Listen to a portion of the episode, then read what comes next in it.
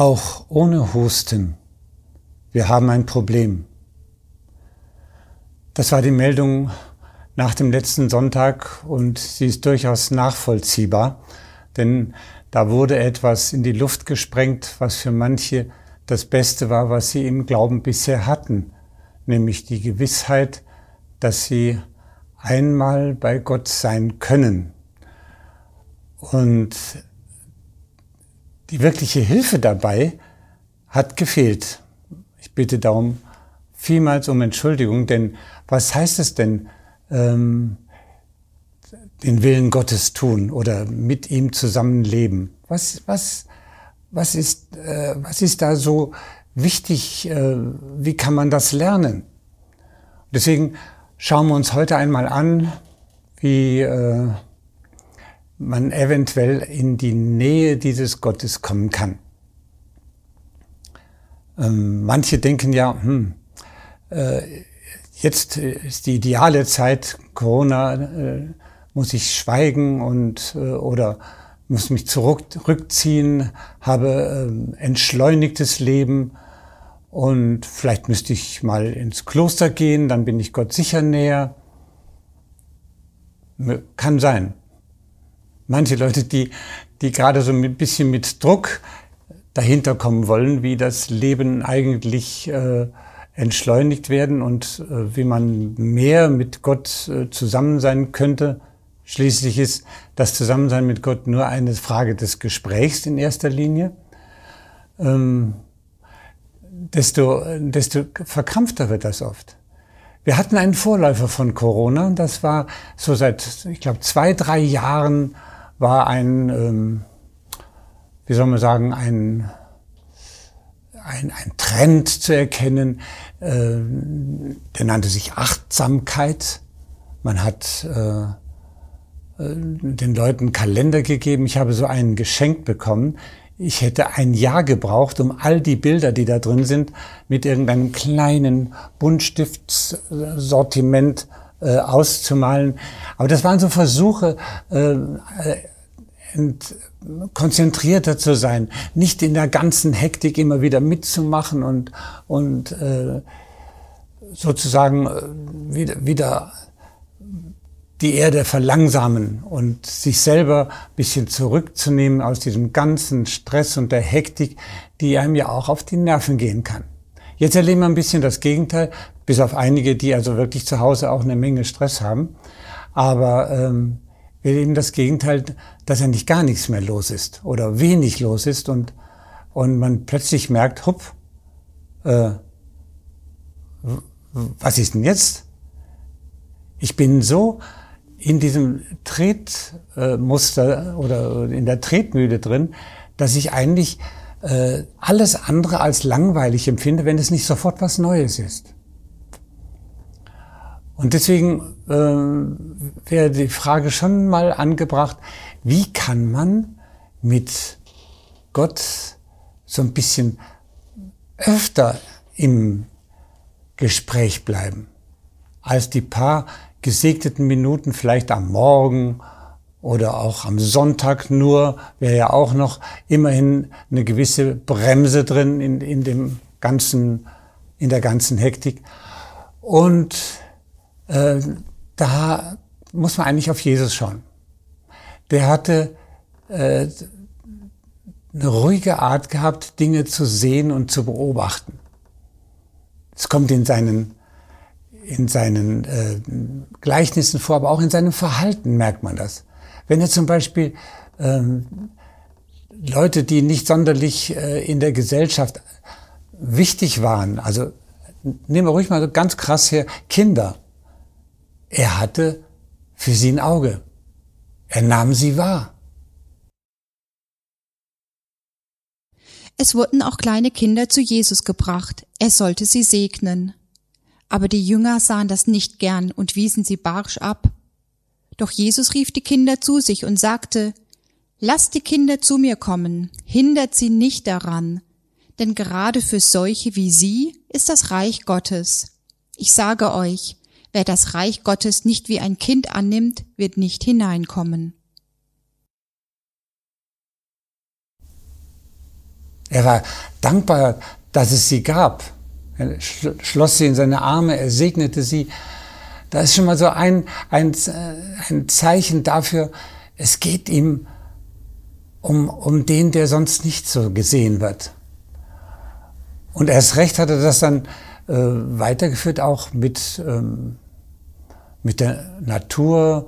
Er sagte, schaut euch doch die Vögel an im Himmel, wie da oben herumfliegen. Und ich habe mir gedacht, ja, äh, können wir noch solche Zeichen äh, der Großartigkeit Gottes wahrnehmen? Dass er mit ihm mal darüber reden kann, wenn man zum Beispiel eine Lerche noch sieht, hoffentlich gibt's die ja noch ein paar Jahrzehnte, die da einfach hochsteigt und dann dieses winzige kleine Tierchen da oben an einer Stelle steht und singt und singt und singt. Nichts zum Staunen, nicht ein, ein fast innerliches Ergriffensein von dem, was, was dieses Tier allein an einem, an Ausdruckskraft bringt gibt noch andere Beispiele, die äh, also mich vor allen Dingen natürlich faszinieren, wenn Jesus in einem Gleichnis von, von der Saat und die, die Knechte sollen jetzt also äh, die Ernte einholen, aber vorher wollen, äh, wollen die das Unkraut rausholen. Das ist so mein, mein, mein Lieblingsbeispiel, wie genau Jesus beobachtet hat. Er hat gesehen, äh, diese, dieses Unkraut, das war eine ganz spezielle Sorte von, von Pflanze, die in, im Anfangsstadium exakt so aussieht wie ein Weizen, Weizenhalm. Und wenn man die rausreißt, reißt man auch die anderen Weizenhalme mit raus. Und er sagt, hey, die Ernte, das ist jetzt nicht jetzt der, der Fall, dass ihr dazugreifen müsst und alles rausreißen, was nicht der Nei gehört, sondern lasst euch Zeit.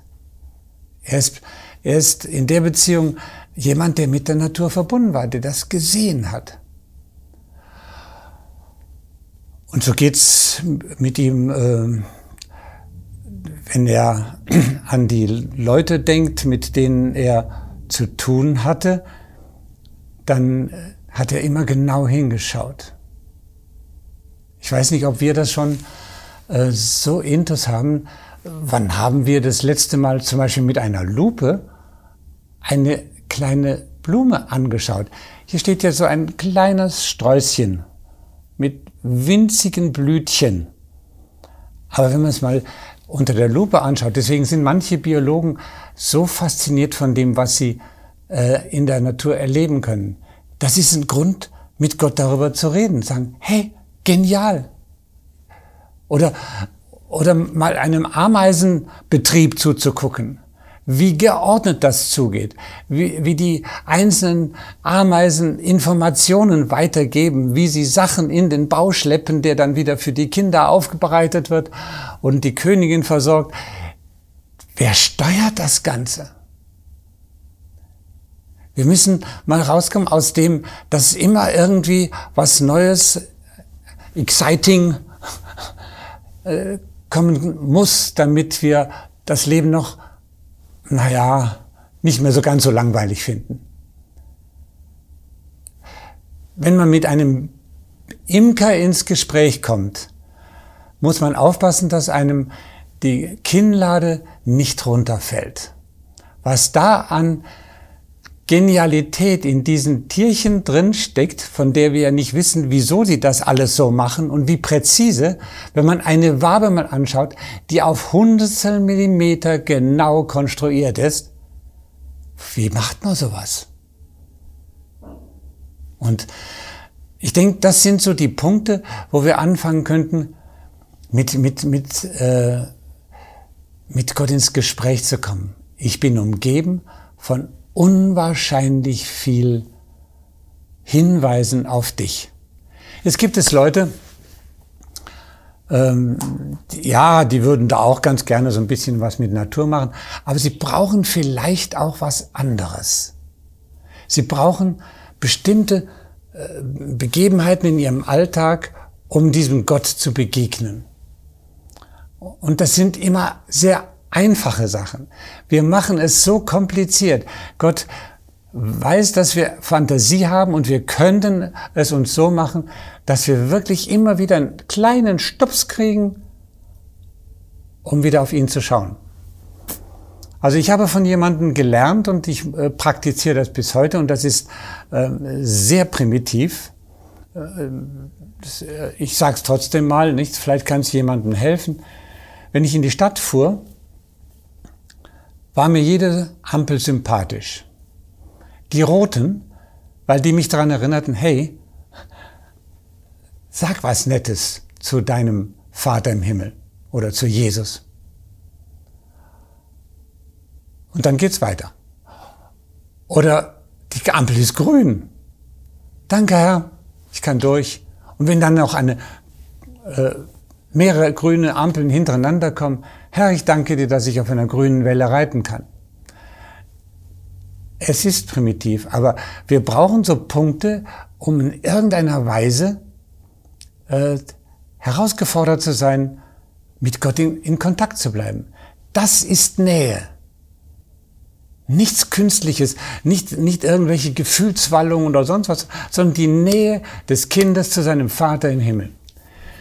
Mein Bruder lebte in, in Florida und hat einen ganz, ganz lieben Freund gehabt und der war zufällig, ähm, wir sind ja hier auch in einem Autohaus, äh, der war für Chrysler in Florida zuständig als Chef von der Janze. Und ähm, mit dem durfte ich einen Tag mal zubringen und dann kamen so einige Dinge raus, was ihn so ganz anders machte als andere und so in dem Fall auch im Umgang mit Menschen so unglaublich erfolgs erfolgreich. Wenn die Sekretärin jemanden anmeldet zum Gespräch, dann die, die, die alten Hasen wussten schon, dann mussten sie fünf Minuten warten. Dann begann er für diesen Menschen, unabhängig von allem, was jetzt in Geschäften sozusagen abgeht, unabhängig davon, begann er für sie zu beten begann sie zu segnen, die Familie zu segnen, so, so wie er sie in Erinnerung hatte, wenn, wenn die Leute schon öfters gekommen waren. Und so ist jeder sozusagen nicht nur dem Chef begegnet, sondern auch noch dem Chef vom Chef.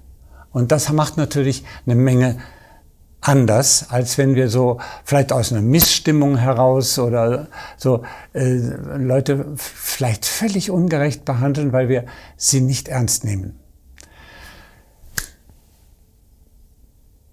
Es gibt eine sehr nette Geschichte, die möchte ich äh, noch äh, erzählen, äh, von zwei Leuten, die wir alle gut kennen. Das ist Sherlock Holmes und Dr. Watson. Sie hatten sich entschieden, den höchsten Berg Englands zu besteigen. Also der ist knapp unter 1000. Keine Sorge, die haben sich nicht übernommen. Aber sie waren spät dran und dann haben sie unten schon in, in, noch in, fast in Talnähe auf einer, einer Waldlichtung haben sie ihr, ihr Zelt aufgeschlagen und mitten in der Nacht weckt Sherlock Holmes den Dr. Watson und sagt, guck mal, was siehst du? Watson reibt sich die Augen und da auf dem Rücken lag, guckte nach oben und sagte, ich sehe die Milchstraße also das war sein astronomisches Erkennungsbild. Das ist die Milchstraße. Und die sehe ich besonders klar, obwohl der Mond erst im letzten Drittel ist. Und wenn ich den Mond jetzt richtig sehe, dann haben wir ungefähr vier Uhr morgens. Ah, gut. Äh, was noch? Ja, naja, gut. Also astrologisch gesehen ähm, stehen wir im Sternbild des Löwen und wir können uns auf die heutige Tour freuen. Wir werden mutig wie die Löwen vorangehen und werden den Gipfel erreichen. Hm, ja. Und, und was noch? Naja, also ähm, kosmologisch gesehen, dann würde ich mich so an Kant halten, der hat gesagt, der gestirnte Himmel über uns und das unfehlbare moralische Gesetz in uns deuten darauf hin, dass es einen Schöpfer geben muss. Oh.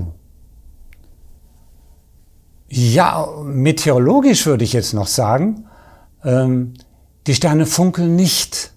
Das heißt, wir können heute mit einem sicheren und trockenen Wetter rechnen. Sherlock Holmes ist beeindruckt und Watson fragt ihn, ja, ja, und, und was siehst du? Dann habe ich gesagt, mein lieber Watson, die haben uns das Zelt geklaut. Er hat es nicht gemerkt. Ich würde jetzt am liebsten Amen sagen, aber das tue ich nicht, weil was ist in der Geschichte so wichtig? Es können viele kleine Einzelheiten sein, die uns in unserer Beziehung zu Gott weiterhelfen können. Viele kleine. Wenn wir mal endlich ein Gespür dafür entwickeln, wenn wir dankbar sind für all die Sachen, die nicht selbstverständlich sind. Jetzt merken wir es ja. Wir werden ab, ab Montag werden wir äh, Masken tragen und wenn uns die vielen Leute früher mal richtig so auf den Keks gegangen sind, weil, naja, jeder guckt so und so und so und so. Wir werden uns noch nach Zeiten sehnen, wo man wieder menschliche Gesichter sehen kann und nicht maskierte. Das ist eine, äh, eine harte Lehre und wir werden vielleicht wieder schätzen, dass es die anderen auch gibt und zwar nicht nur als Zweibeiner mit einer Maske im Gesicht. Das ist das eine. Aber was äh, wirklich Aussage ist und worauf, worauf ich Wert lege, dass bei all den Dingen, die jetzt äh, vielleicht auch neu wieder in unser Bewusstsein dringen, ist, dass ähm, die Art, wie Jesus mit Menschen umgegangen ist, auch etwas über uns selber sagt. Und zwar in solchen Zeiten, wo man manchmal das Gefühl hat, lieber Gott, siehst du nicht das Ganze? Hast du uns vergessen? Mir, mir geht's nicht sonderlich gut. Und für diesen Fall, für diesen Fall, würde ich mal vorschlagen, einfach mal so durch das Neue Testament zu blättern und mal zu gucken, wie ist denn Jesus mit Leuten umgegangen, mit einzelnen Leuten? Wie ist er damit umgegangen?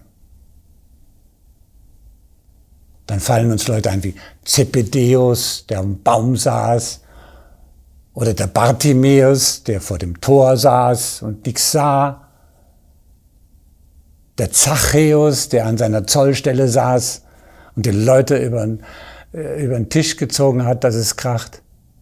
Solche Leute kommen uns dann in den Sinn und, oder wir finden sie und es lohnt sich, das nochmal zu lesen, wie Gott mit ihnen umgeht, wie, wie Jesus sie ernst nimmt.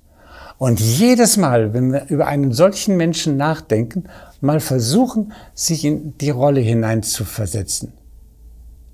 Ach, wenn ich ein Zachäus wäre, einer, der vom ganzen Volk gemieden wird, den man als Kollaborateur der Römer hasste, wenn ich ein Zachäus gewesen wäre, was hätte ich dafür getan, dass jemand zu mir kommt und sagt, hey, ich, ich möchte, dass du mit mir mitgehst.